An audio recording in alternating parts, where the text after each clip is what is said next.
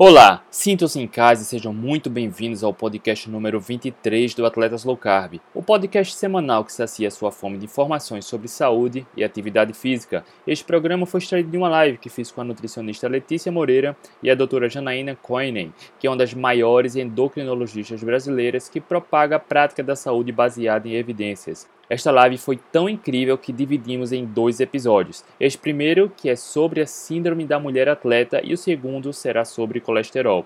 Nesta primeira parte, falamos sobre o que é a tríade da mulher atleta, como o baixo percentual de gordura corporal pode afetar a saúde da mulher, o que é a menorreia hipotalâmica, falamos sobre bulimia, anorexia, Falamos sobre os riscos de mulheres usarem anabolizantes, a dieta do HCG, como melhorar a celulite e muito mais. Se você busca informações sobre a saúde da mulher, este programa é para você. Acompanhe agora. Boa noite, estamos iniciando mais uma live do Atletas Low Carb. Deixa eu só ajustar aqui meu áudio. Tem uma turma boa já aqui acompanhando. Olha aí. Mais uma live do Atleta Local. Maria Vitória, Melissa Bahia. Olha aí, Laila Costa. Melissa Bahia, topíssima. A turma está chegando. Boa noite, vamos lá. A gente está iniciando mais uma live do Atletas Low Carb e esta é uma semana especial porque está chegando o Dia das Mães. E é claro que eu não poderia deixar de prestar minha homenagem a todas as mamães, e em especial as duas grandes mamães que estão aqui na live hoje. A grande mãe, doutora Janaína Coenen, excepcional endocrinologista que vem prestando um belíssimo trabalho e fazendo bastante diferença na vida de muitas pessoas. Doutora, muito obrigado pelo seu tempo, seja muito bem-vinda. Obrigada, gente, boa noite, agradeço enormemente, é uma honra estar aqui com vocês. Letícia, obrigada, André, obrigada. Viu? Vai ser muito legal essa live. Estou vendo aí a galera entrando. vamos perguntar e vamos ver se a gente consegue tirar muita informação aqui. Pode espremer. e a Nutri, Nutri Letícia, que também é mãe de um belo casal, que também vem fazendo um trabalho incrível, ajudando, fazendo diferença na vida de muitas pessoas. Nutri, mais uma, e essa mais vai ser bacana demais, né? Essa daqui a gente tá assim, ó, tremendo aqui, porque foi, olha, foi, ó, um sufoco para conseguir a Janaína, mas conseguimos trazer ela, né? Seja bem-vinda, doutora, aqui no nosso canal. Eu sei que você vai engrandecer muito aí com as informações. E tem muita ah. coisa aí. A gente vai ficar só de boca aberta aqui ouvindo a doutora, porque é um monte de informação muito bacana que ela vem trazendo para a gente. E assim como a gente vem fazendo já há um bom tempo, estou uh, acompanhando aqui as pessoas, o Roseni dando um, um, um, beijinho, mandando um abraço, enfim. Eu vou acompanhando aqui, quem tiver pergunta vai deixando aqui no YouTube, a gente vai repassando, vai respondendo à medida que a live for desenrolando. E hoje a gente vai falar sobre a síndrome da mulher atleta é, e falar sobre colesterol também, dois temas que a doutora domina, estuda demais. E para a gente começar, doutora, baixo percentual de gordura corporal pode afetar a saúde da mulher? Pode afetar muito, gente. Mulher foi feita para fazer filho, evolutivamente. e para fazer filho, e passar uma gravidez boa, a ideia é armazenar energia, porque no começo da gravidez a gente consegue correr, mas no final a gente não consegue correr mais. Então a ideia é que a gente armazene gordura mesmo para ter reserva. Porque na hora lá do final da gestação que você não consegue caçar para pegar comida, você tem a sua reserva. Então a ideia é que a mulher tenha uma gordura de sobra assim para engravidar, e que durante a gravidez ela acumule gordura para chegar no final e não precisa caçar comida. Obviamente, a gente não caça, né? A gente tem a comida no prato, não precisa mais disso. Então, a gente não se toca que isso é importante, a gente não estuda isso, não aprende direito, ninguém explica para a gente. Mas quando a gente começa a fazer muita atividade física, muita dieta, toma remedinho para aqui, remedinho dali, modulações hormonais daqui, modulações hormonais dali, e a porcentagem de gordura corporal reduz demais, né? Começa a complicar. Então, assim, abaixo de 13% já é arriscado. E a gente sabe que os maratonistas estão com 6, 7, querendo virar homem, né? Tem que ser muito magro, muito magro, eu quero ficar leve, né? Então, é arriscado sim. Ok? O corpo vê você está emagrecendo demais e ele sente que talvez você não esteja preparada para abrigar uma, um neném, uma gestação. Falar, essa mulher aí não está legal, tem alguma coisa errada, ela está doente né, ela não está preparada para ser mãe, então a primeira coisa que o corpo faz é a menorreia hipotalâmica. O que, que é isso? O cérebro, ele reduz o estímulo para que os seus ovários produzam estrógeno. Para que você pare de menstruar mesmo, para você engravidar, porque você é doida. Ele falou assim: ó, não é doida, ela não merece engravidar agora, entendeu? Eles vão cortar isso aí pela raiz, que ela não deve estar se prevenindo, se ela engravidar vai dar problema. Então, basicamente é isso, você para de menstruar. No começo, a gente fala que aparece a oligomenorreia, ciclos longos, acima de 35 dias, já não é normal tá? Não é quem tem ovário policístico que já menstrua avacalhado, não. Nós estamos falando aqui de mulheres que menstruavam regularmente, de repente os ciclos começam a se espaçar. Então, isso já é um sinal de alerta. Se você ficar três meses direto sem menstruar, já tem muito risco, já é a menorreia hipotalâmica mesmo. Lógico, primeira coisa é ir para o endócrino correndo, fazer exame, para ver o que está acontecendo, porque pode ser um tumor no cérebro, sei lá, então tem que olhar. Mas o mais provável, mulheres de baixa gordura corporal é que seja a menorreia hipotalâmica no cérebro. É, isso é um dos critérios, então. A tríade da mulher atleta é o quê? A menorreia ou distúrbios menstruais, nesse sentido, né, de ir diminuindo, osteoporose, baixa massa óssea, fratura de estresse. Ah, então fratura de estresse não é só a ver com vitamina D? Ah, vocês sabiam que tem a ver com vitamina D, gente? Tem também. Não, pode ser por causa da tríade da mulher atleta. Então, o que, que acontece? Não, não falei que a gente vai ter menos estrógeno? Que a gente vai ficar sem menstruar? Então a gente entra em menopausa. Literalmente. É uma menopausa funcional. Não era para acontecer. Mas saibam vocês que três, quatro meses, cinco, seis meses sem menstruar, pode haver uma perda de massa óssea que depois demora, demora anos para recuperar ou não recupera. Tanto que a mulher, quando entra na menopausa, ela já perde massa óssea assim, ó. Uh, é muito rápido. Então, até entrar com reposição hormonal, às vezes a gente perde uma janela e perdeu osso pra caramba. Perde estrutura óssea, o osso fica frágil. E às vezes numa pessoa de 17 anos. O pico de massa óssea é com 17 anos. Essas atletas, dançarinas, atletas olímpicos sem menstruar, eles não vão nem acumular a massa óssea necessária, já vão começar a perder. Tem uma vida inteira pela frente. Então, duas coisas eu já falei. Alteração de menstruação, né, que começa a reduzir até parar, baixa massa óssea, tem que fazer a densitometria óssea para ver, e transtornos alimentares. Então, que, o que, que define o transtorno alimentar neste contexto? A redução da ingestão de calorias. Ah, então não é porque é low carb? Não, não é porque é low carb, não. É calorias. Eu falo isso todo dia, gente. Para de jejuar todo dia e ficar sem comer se você tem uma, uma, uma uma, um gasto calórico muito alto. Quer jejuar? Beleza, agora come as calorias que você precisa, né? Ah, mas eu acho que eu tô comendo. Então tá, se você tá sem menstruar, não está comendo. Então, cada um é de um jeito. Tem pessoas que ficam muito bem, tem pessoas que não ficam. Mulher, parou de menstruar, vai olhar quantas calorias você está comendo. Por quê? Uma dieta cetogênica, uma dieta low carb dá muita saciedade. Então, o ideal é que um atleta sempre tenha um nutricionista orientando, ajudando, que você use o Fat Secret, aquele aplicativo. Eu até fiz um tutorialzinho lá no meu, no meu YouTube lá. Eu fiz um canalzinho no YouTube bem tupiniquinho, assim, bem simples. só, só colocando meus, meus videozinhos lá para não sumir no meu computador. Mas tem um lá de Fat Secret. Dá uma olhada, gente, de vez em quando, quantas calorias você consome. Porque o corpo ele tem um metabolismo basal, mais o que você gasta. Tem atletas olímpicos que têm que consumir 12 mil calorias por dia. Daí está consumindo duas mil, essas mulheres estão consumindo menos de duas mil calorias e fazendo atividade física que precisava de muito mais, né? Uh, deixa eu ver o que é mais. Hum, falei isso. Ah, prevalência, eu anotei aqui os dados, eu achei bem interessante. 20 a 30%, isso tem uma revisão muito legal da Cleveland Clinic, com a Mayo Clinic, que são lugares bem bons, assim, que a gente confia, do ano passado sobre a atriz de mulher atleta. Eu aconselho todos os nutris lerem, porque eu achei muito boa. Ela é bem concisa, dá, um, dá uma ideia legal. E nessa é bem recente, a gente tem uma prevalência de 20 a 30% das atletas mulheres, né? Com essa tríade. Tem um artigo que encontrou 46%, então depende da, da modalidade esportiva. E na população geral, 5 a 9% das mulheres têm esse tipo de sintoma, então é uma coisa muito expressiva. Outra coisa, é subdiagnosticada, as mulheres negam. Negam você pergunta, você acha que você está gorda? Não. Você acha que você come pouco? Não, tá tudo bem e tal. Então é muito difícil, as pessoas não procuram ajuda, tá? E em dançarinas e corredores de longa distância, 65% das mulheres têm a menorreia. 65% de corredoras têm a menorreia. A osteopenia foi 22 a 50% dos corredores. E a osteoporose já 13%. Mulheres jovens com osteoporose. Pensa o que vai ser da mulher dessa com 70 anos, gente.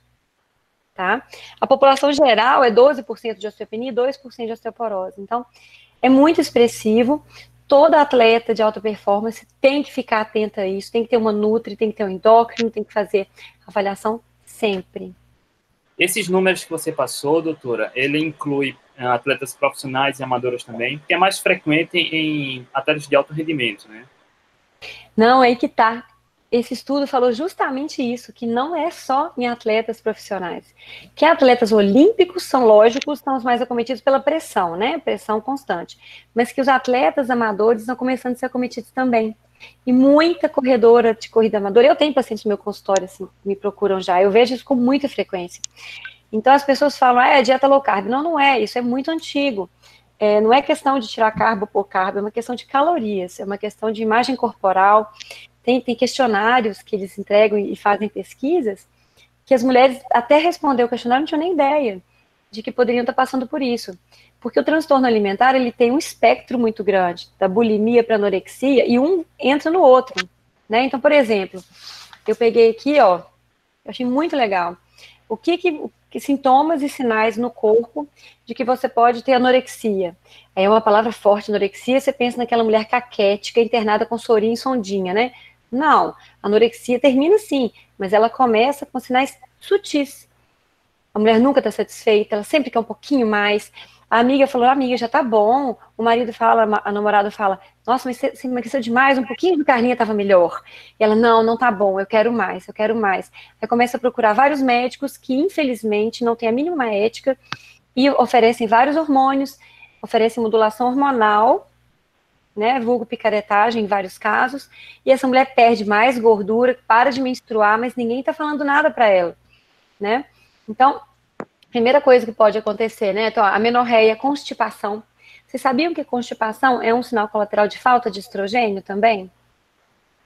Então, a falta de, de, hormônio feminino piora a constipação, tanto que na menopausa as mulheres são mais constipadas. Dor de cabeça, desmaio, tonteira, bradicardia, então a frequência cardíaca é mais, mais lenta, frio, intolerância ao frio, então sintomas de hipotiroidismo, né? Por quê? Porque você não come nada, o seu corpo tem que viver com pouco, então o que, que ele faz? Diminui a função da tireoide. Para que você reduza o metabolismo e não morra. Basicamente é isso. Se você ganhava dois salários, aí você tem um filho, tá ganhando só. só, não é? Então, é o que eu falo, não faz dieta hipocalórica. Então, o pessoal está querendo emagrecer, jejua todo dia igual, para de comer e come 800 calorias. Vai parar de emagrecer, vai voltar a engordar. Por quê? Porque se você come poucas calorias todo dia, se todo dia é igual, o corpo fala assim, pô, vou viver com menos, passa, passa a gastar menos. Né? Então, esses são sintomas. E sintoma físico, pele seca, queda de cabelo, a perda de massa magra de gordura subcutânea, né? Começa a ter uma penugemzinha lá no, na pele, então a memória começa a falhar, a pessoa às vezes começa a ficar mais sensível, chorou à toa, né, uma labilidade emocional maior. Isso aí é tudo com anorexia. E bulimia? Bulimia, gente, é um comportamento. Você não precisa sair vomitando por aí para ser bulímica, não. A bulimia né, é o comportamento de comer muito e depois compensar. Você pode compensar com jejum, que é péssimo. Então as pessoas falam a dieta low carb causa compulsão. Não, tem nada a ver. Mulheres que já tinham compulsão usam a low carb, usam o jejum intermitente como forma de compensar aqueles excessos. Isso é péssimo, né? Isso é péssimo. Mas o jejum é uma forma de purgação que a gente fala, vomitar é uma forma de purgação laxante, remedinhos para diabetes, que a galera adora tomar, carbose, orlistat. Ah, eu vou, vou naquela festa, vou comer, não vou absorver o carboidrato. Sintope de veneno, isso é um comportamento de risco, né?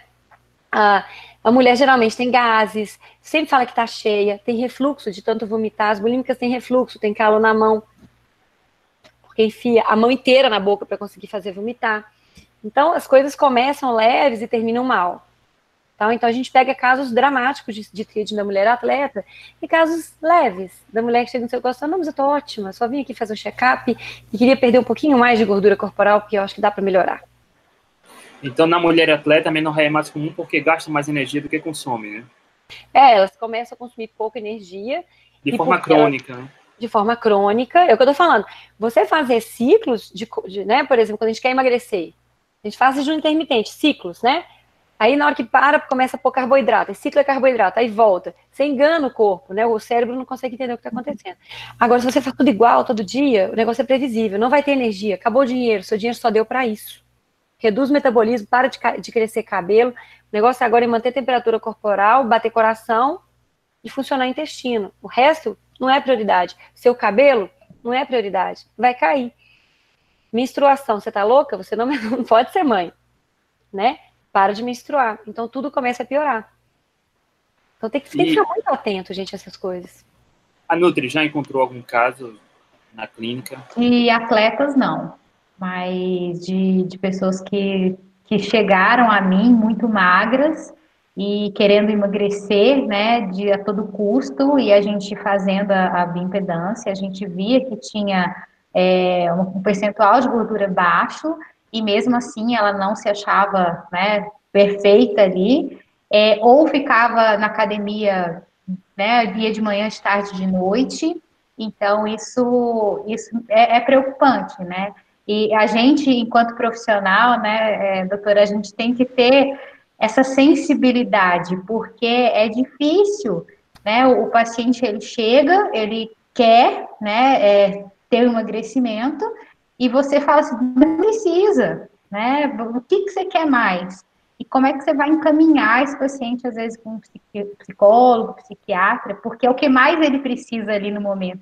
Talvez a prioridade seria isso, né? Encaminhar esse, é, essa pessoa para um, um profissional mesmo, para lidar aqui ó, com a cabeça.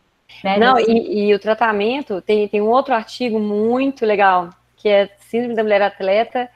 Isso precisa de um time, it takes a team, que é uma outra revisão muito boa também recente, que fala exatamente isso, né? O, chegou um paciente para mim, é, com da mulher atleta, eu peço exame, tem que pedir todas as vitaminas.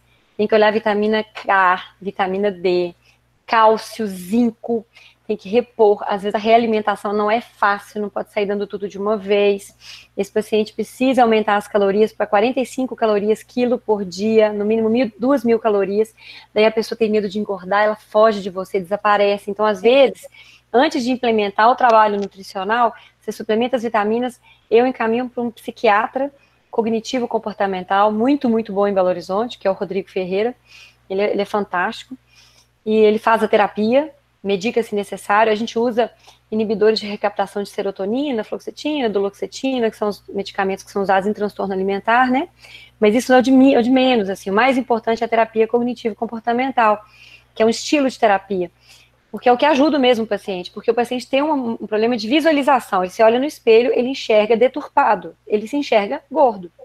Então, ele não, ele não se enxerga como as pessoas o enxergam. Tem até uma forma de fazer, que é o terapeuta, ele faz, não é o estilo do Rodrigo, mas eu vi isso em congressos, né? Que você faz terapia em frente ao espelho. Então tá aqui o médico, o paciente, o espelho aqui do lado, né?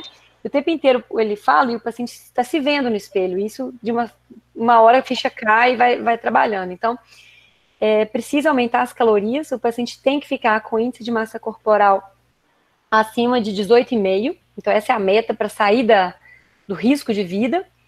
Tem que voltar a menstruar. Então, isso é com calorias, né? Calorias, suplementação vitamínica. Não adianta fazer reposição hormonal, nem dar pílula. Ah, vou tomar pílula. Não adianta. Os estudos mostram que não melhora. Que o negócio mesmo é o corpo tem que sentir que as calorias aumentaram, que é seguro voltar a, a as funções, né? E tem que ter nutri, tem que ter endócrino, tem que ter uh, psiquiatra, e, não, e assim, para voltar a treinar também é um problema. É. O ambiente de onde aquela pessoa saiu tem que ser preparado, ela tem que ser preparada. Não é fácil, gente. E o que tanto que isso é sutil. Você que está assistindo a gente, isso tudo que eu estou falando, você é exigente demais com você, nunca tá bom, você nunca está satisfeita. Você fez uma bioimpedância, ultrassom, que ultra... quem faz low carb, gente, na verdade, o DEX é um péssimo método de avaliação de composição corporal, tá? Método bom para avaliar a composição corporal e quem faz low carb, a gente não está falando só de low carb aqui, mas já pegando o gancho, é ultrassom, ok? Só para... Mas assim, digamos que você fez um ultrassom, fez uma, uma bioimpedância qualquer, e você está lá com a porcentagem de gordura corporal de 12, sem menstruar, com índice de massa corporal de, sei lá, 13, o negócio tá feio do seu lado, entendeu? Tá errado, tem que olhar, não pode. Você falou de o índice massa corporal ideal seria 18,5 e percentual de gordura ideal para uma mulher atleta, qual seria, doutora? Então, é complicado assim, né? Mas abaixo de 16 já tem risco, já fica ruim. E a gente sabe que as mulheres ficam bem abaixo disso, né? Para meta de tratamento, né? Meta, eu quero que melhore tanto para ficar bom, é 18,5. Eu acho que abaixo de 16 começa a complicar. Ah, eu quero ter 8, porque os kenianos têm 8.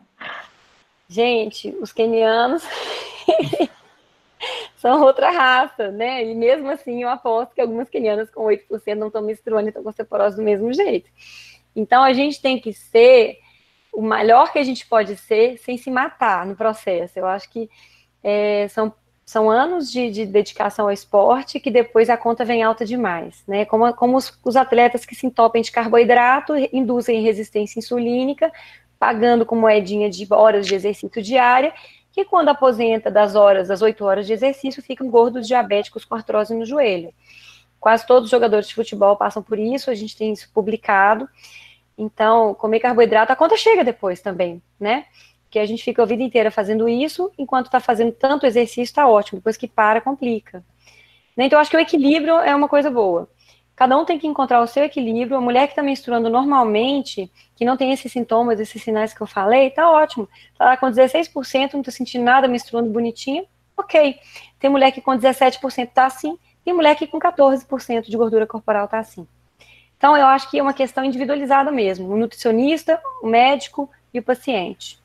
Então, um atleta fisiculturista que ainda suplementa a testosterona tem um risco muito sério aí, né? Ah, com certeza. Não, mas a testosterona, se você se entupir de anabolizantes, você já pode correr o risco de entrar em amenorreia por supressão do eixo, né? Você fazer reposição hormonal quando a testosterona está baixa é uma coisa né? Isso até não precisa estar abaixo do nível de referência. Uma mulher com libido baixa já está motorizada a tentar usar um pouco de testosterona ou DEA para melhorar a libido, né? Agora, tá lá com a testosterona no meio do valor de referência e tá querendo usar testosterona para secar, né? É perigoso, com certeza é perigoso. Né? Se você baixar demais a porcentagem de gordura corporal, é perigoso sim. E os estudos mostram que tem a virilização, né? Eu trabalhei com o cirurgião plástico aqui em Belo Horizonte, o Alexander Nassif, ele faz muita clitoroplastia, cirurgia íntima feminina, por aumento de clitóris, né? Então, assim, as mulheres não vestem calça, porque usaram anabolizante demais. E isso atleta amador, na academia. Então, tem seus riscos, né? Eu atendi outro dia uma paciente com alopécia, aqui, ó, um buraco, sem cabelo nenhum, liso, por ter usado anabolizantes que as pessoas, oxandrolona, oral, simples, não era nem injeção, não era nada pesado oxandrolona, ficou careca tal. Aí o médico deu finasterida e falou assim: não, usa sete dias e volta a usar o remédio. Eu falei assim: Oi? Oi? E, e, e aí veio para mim, né? Então, ou então a as mulheres param de menstruar, né? A voz começa a engrossar e elas não percebem, isso é muito lento, e fica todo mundo com voz, né, de anasalada, né? Não é nem de homem nem de mulher, é a coisa mais esquisita que tem.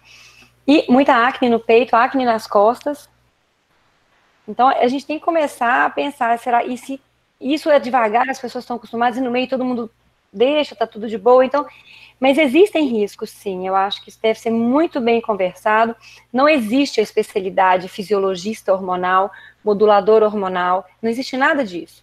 Eu não acho que a gente tem que ter medo de usar tudo na vida, eu não sou uma endocrinologista muito na curva, eu trato hipotireoidismo com T3 também, eu, eu associo, então, eu não estou criticando pessoas que questionam o que acontece hoje em dia, né? Eu sofri bullying até um mês atrás porque eu tratava diabetes com low carb. Né? Espero não sofrer mais, vamos ver. Mas, é, mas tem coisas que existem publicações literatura que fazem mal. HCG, HCG está relacionado a câncer a longo prazo. Muitas mulheres que induzem é, gravidez estão tendo câncer de mama, né? Ninguém está falando sobre isso. Então, o HCG que é muito usado para secar é. pelas atletas e pelos, né, pelas mulheres, aumenta muito o risco de fenômenos tromboembólicos, trombose, embolia pulmonar. Eu já vi 10 casos, só eu, assim, já vi uns 10 casos, não meus, graças a Deus, mas elas vêm para mim depois. Câncer, graças a Deus, eu não vi, mas já vi câncer em mulheres induzindo ovulação tomando HCG. Então, a gente tem que ter cuidado, com essas coisas, sabe? Então, o preço é alto, você está disposto a pagar qualquer preço para ser seca, né? Sabe, sei lá, o que, o que ser seca seja na, na, na beleza do, da mulher, né? Porque hoje, assim, o padrão de beleza feminina é aquelas modelos anoréxicas, secas, secas, secas, que tão, algumas não menstruam também, estão doentes também. Não sei até que ponto isso é saudável, sabe? Eu já vi um caso de uma pessoa que, ah, enfim, entrou em contato com o médico que fez a dieta da HCG, emagreceu. Quando emagreceu, o médico disse: Pronto, agora procura um nutricionista para poder manter. Pô, não faz sentido isso, né? e, emagreceu com a HCG fazendo uma dieta de 500 calorias. O que, que... É, exatamente. É, pronto. Não é o HCG que emagrece, a dieta de 500 calorias, que a gente já falou aqui que não é bom. Você está fazendo uma dieta de baixa caloria, tem gente que faz isso três meses, depois não consegue mais. Eu estou cheio de paciente obesa no meu consultório que fez a HCG, lotado de gente. Assim, eu fico até triste na hora que chega, ai meu Deus, pronto. É, porque eu sei que vai dar trabalho, que vai ser ciclo de estratégia, né? Eu tenho que olhar tireoide, que muitas vezes já dançou, então não é fácil. Então, mulheres, assistam isso, mostrem para suas amigas, né? Eu tô vendo muita gente legal aí assistindo, né? Amigas, Lala, Maria Vitória, isso que eu ia falar agora, antes da próxima pergunta. Tá rolando a declaração aqui, muito bonita. Né? Eu não tô vendo, onde que tá? Deixa eu ver. Laís falando que essa nossa doutora é demais, amo de paixão. Maria Vitória, ah. não existe igual, ela salvou a minha vida. Ah! Oh. doutora, é, doutora Janaína é uma das grandes entusiastas aí da medicina baseada em evidência, da dieta cetogênica, e eu acompanho muito seus stories uh, durante Quem não, né? vários. Quem não acompanha? Quem não acompanha, a gente aprende demais, né? E não aprende apenas pela ciência, mas porque a gente aprende pela experiência das pessoas, né? É como falam, né? Você coloca skin in the game, a pele está no jogo, mostrando o que funciona e o que não funciona, e para a gente isso vale demais. E durante muito e muito tempo, alguns dias, você fez uma abordagem carnívora, né? E compartilhando seus resultados, o que funcionou, o que não funcionou. E é justamente essa opinião. Queria saber sua opinião sobre uma dieta carnívora para a saúde da mulher, se tem algum risco metabólico a curto prazo, longo prazo, qual seria a sua opinião? Gente, não tem estudo. então, ah, eu, eu chamo de estratégia carnívora, eu não chamo de dieta carnívora, né? Eu tenho muitas pessoas vivendo na, na dieta carnívora com exames muito bons, há dois anos, três anos. Nos Estados Unidos tem pessoas há dez anos na carnívora que a gente vê. São estudos, são anedóticos, né? Um ou outro que a gente vê. É, eu tenho experiência no meu consultório, eu faço muito. Eu fiz em mim, eu fiquei quatro meses na carnívora. Então, a dieta carnívora é muito boa para compulsão, porque ela tira a vontade de comer doce mesmo, dá muita saciedade, ela ajuda a ganhar massa magra, perder gordura. No começo a gente não perde peso nenhum, eu tenho para mim, não tenho provas disso ainda, mas eu entendo que ganha-se massa magra, ganha-se massa óssea também. Porque eu faço ultrassom nos meus pacientes todos, eu tenho visto que perde-se muita gordura, ganha-se às vezes nem tanta massa magra no começo, depende se a mulher malha ou não, se ela malha, ela ganha mais. E tem um peso que ninguém sabe onde está, mas não está na gordura, não está na medida, então para mim está no osso, não tem como falar, essa é a minha opinião. Mas o fato é que perde-se medida, perde-se gordura corporal, ganha-se massa magra, isso é muito bom a curto prazo, muito bom ah, com relação a, a, como se faz a carnívora, né? Eu faço carnívora com caldo de osso, então minhas, minhas carnívoras não cai cabelo. Mas eu vejo muitas mulheres fazendo carnívora caindo cabelo, porque eu acho que tem outras coisas que a gente tem que levar em consideração. Eu sempre faço exame antes, durante, depois. Eu não deixo cair a peteca. Se eu vejo que tem alguma deficiência nutricional, eu sempre trato. Ah, as minhas carnívoras consomem ômega 3. Eu tento tenha na comida, da dieta, se não tiver eu dou ômega 3, sempre, sempre faço. Eu prefiro DHA também para estabilizar a ação de humor. Algumas mulheres ficam mais agressivas, é, isso é ótimo para libido, né? Então a, a carnívora melhora muito a libido da mulher, mas fica um pouquinho mais agressiva, a TPM pode ficar um pouco pior em algumas mulheres. A cetogênica é fantástica para isso, a gente estava conversando sobre isso, né, Letícia? Sim. Então, meus pacientes adoram. Nome é libido, tá lá no céu. A testosterona subiu, eu tô ótima, eu tô malhando, tô mudando ficha e tal. Então, é muito interessante para a mulher a dieta carnívora. Celulite é a única intervenção dietética que eu vi que melhorou celulite, assim, 80% em todas as minhas pacientes, ou 100%, eu nunca vi nada igual. Então, mulheres, não precisa pagar tratamentos estéticos A dieta carnívora melhora a celulite de verdade. Basta fazer ela e malhar. Realmente melhora. Eu nunca vi nada igual. Eu uso alguns suplementos que ajudam nisso também, mas eu vejo que mesmo quem não usa tem uma melhora muito importante. A longo prazo, aí que tá, André, é uma questão de, aí é a minha opinião pessoal, né? Mas a longo prazo eu não sei. Uh, se a gente for levar em consideração só essa questão de composição corporal, seria ótimo, porque a mulher que envelhece com massa magra, ela tem menos osteoporose, tem menos doenças, é, demência. Então, a questão da massa magra, da sarcopenia, né, da perda de massa magra na mulher que envelhece, tanto no homem quanto na mulher, faz com que a mulher tenha um risco maior de demência. Então, isso é péssimo. Né? Agora, com relação ao câncer, existe uma dúvida se a dieta com muita proteína poderia causar câncer. Tem nada a ver com câncer por causa de carne vermelha. Isso aí não tem nada a ver. A gente sabe que a única carne que causa câncer mesmo é a carne processada, né? Se você comer seu, filé, seu filézinho aí feito com boi que pasta, tem nada a ver. A questão não é essa, a questão é a mesma questão de quem usa suplementação para ganhar massa magra de academia. O HMB, por exemplo. O HMB é para estimular mTOR, né? Que é um, uma via metabólica que é excelente para ganhar massa magra. Então, o pessoal toma aí BCA, HMB, leucina, tudo isso estimula mTOR. E hoje a gente sabe que jejum, que aí eu vou falar um pulo do gato, espero surpreender algumas pessoas, o jejum inibe mTOR estimula a MPK, a MPK quinase, né? Que aumenta a autofagia, então previne câncer. Jejum trata câncer. Hum. Então, inibir a mTOR previne e trata câncer. Então, só comer muita carne, muita proteína, pode ser ruim nesse aspecto, a longo prazo, tá? Tem estudo? Não tem. Opinião pessoal. É, o que, que a gente percebe? Que estimular a mTOR continuamente é ruim. Intermitentemente não é. Ou seja, se você vai fazer carnívoro como estilo de vida, eu aconselho fortemente que você faça jejum intermitente. Então, fazer um jejum de 24 horas, umas duas vezes na semana, jejuar 16 horas umas quatro vezes, entendeu? Então, talvez essa liga e desliga proteja as mulheres. E eu tenho visto isso em alguns, uh, alguma literatura por aí. Eu tenho visto opinião também parecida com a minha. Mas essa é a minha opinião. Se eu fosse fazer carnívora para a vida, eu ia comer só quando eu tivesse fome, que já é o que a gente faz mesmo. Eu ia tomar caldo de osso sempre, para não ter problema com articulações, cartilagem, ossos, né? e eu ia fazer jejum intermitente para que o estímulo no, M, no mTOR, né, que é MTOR, não fosse constante. Aí, na minha concepção, isso não seria tão ruim, não. Aproveitando o gancho do jejum, a gente fez a live na semana passada com o doutor Marcelo Dinaro, acho que você conhece. Marcelo Dinaro é um grande amigo meu, é um senhor ortopedista. Marcelo, e gosta de jejum. Ele gosta muito de jejum, a gente conversava muito sobre isso também. Eu também adoro jejum. Eu faço jejuns prolongados com meus pacientes. Tem diabético fazendo jejum de sete dias.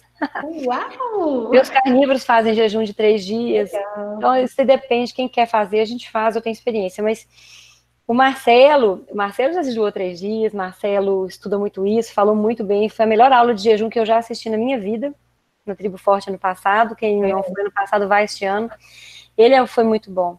E é, um, é uma pessoa ímpar, né? Assim, além de ser um profissional excelente, é, cuida de mim ortopedicamente, eu sou toda quebrada.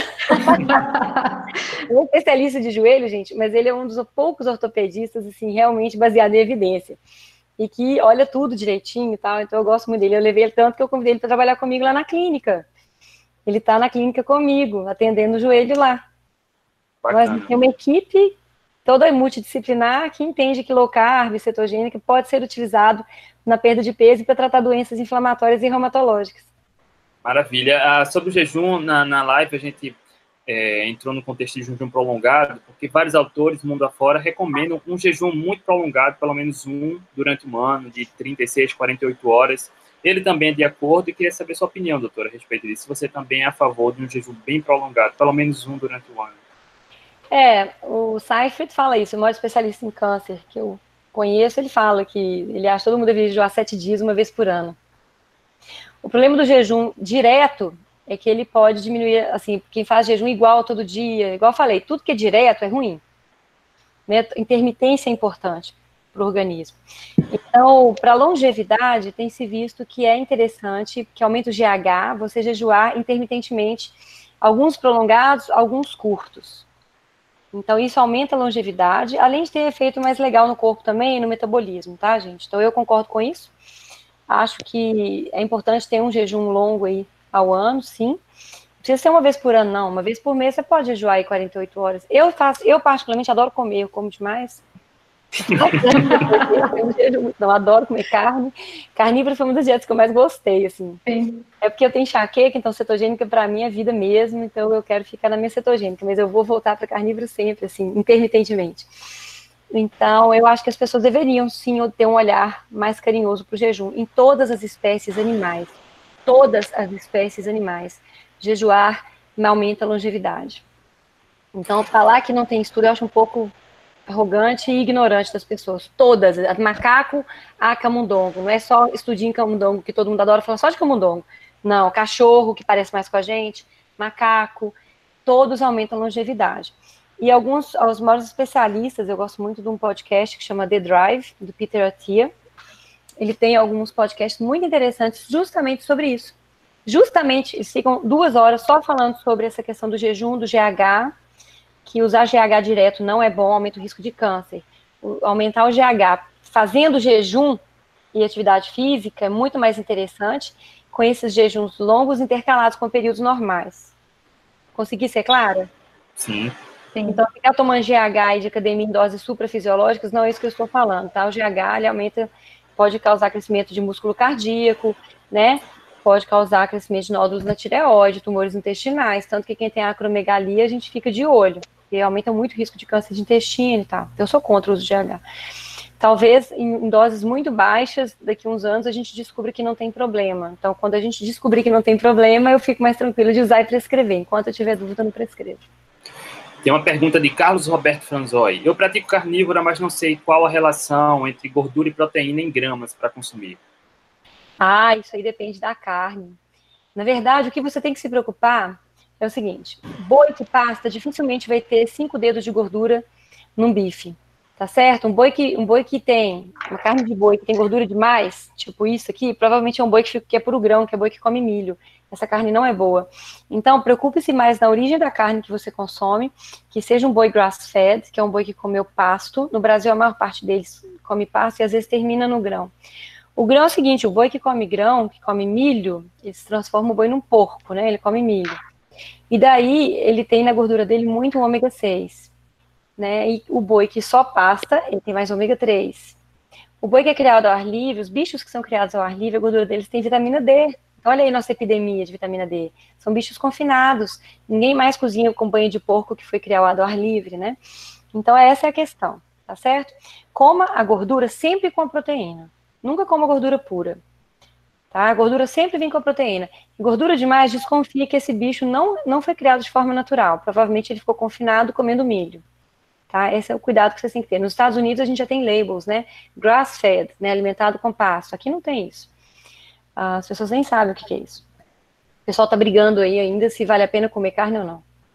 Então, eu sou de, não, eu sou decididamente a favor de comer carne, assim, é, um alimento nutritivo, nós somos feitos para comer carne, então, assim, é, essa é a minha resposta. Fui claro? Deu para... Foi, também gosto de carne demais. E assim finalizamos esta primeira parte. A segunda parte, sobre colesterol, será publicada no episódio 24 do Atletas Low Carb. Fique ligado e até mais!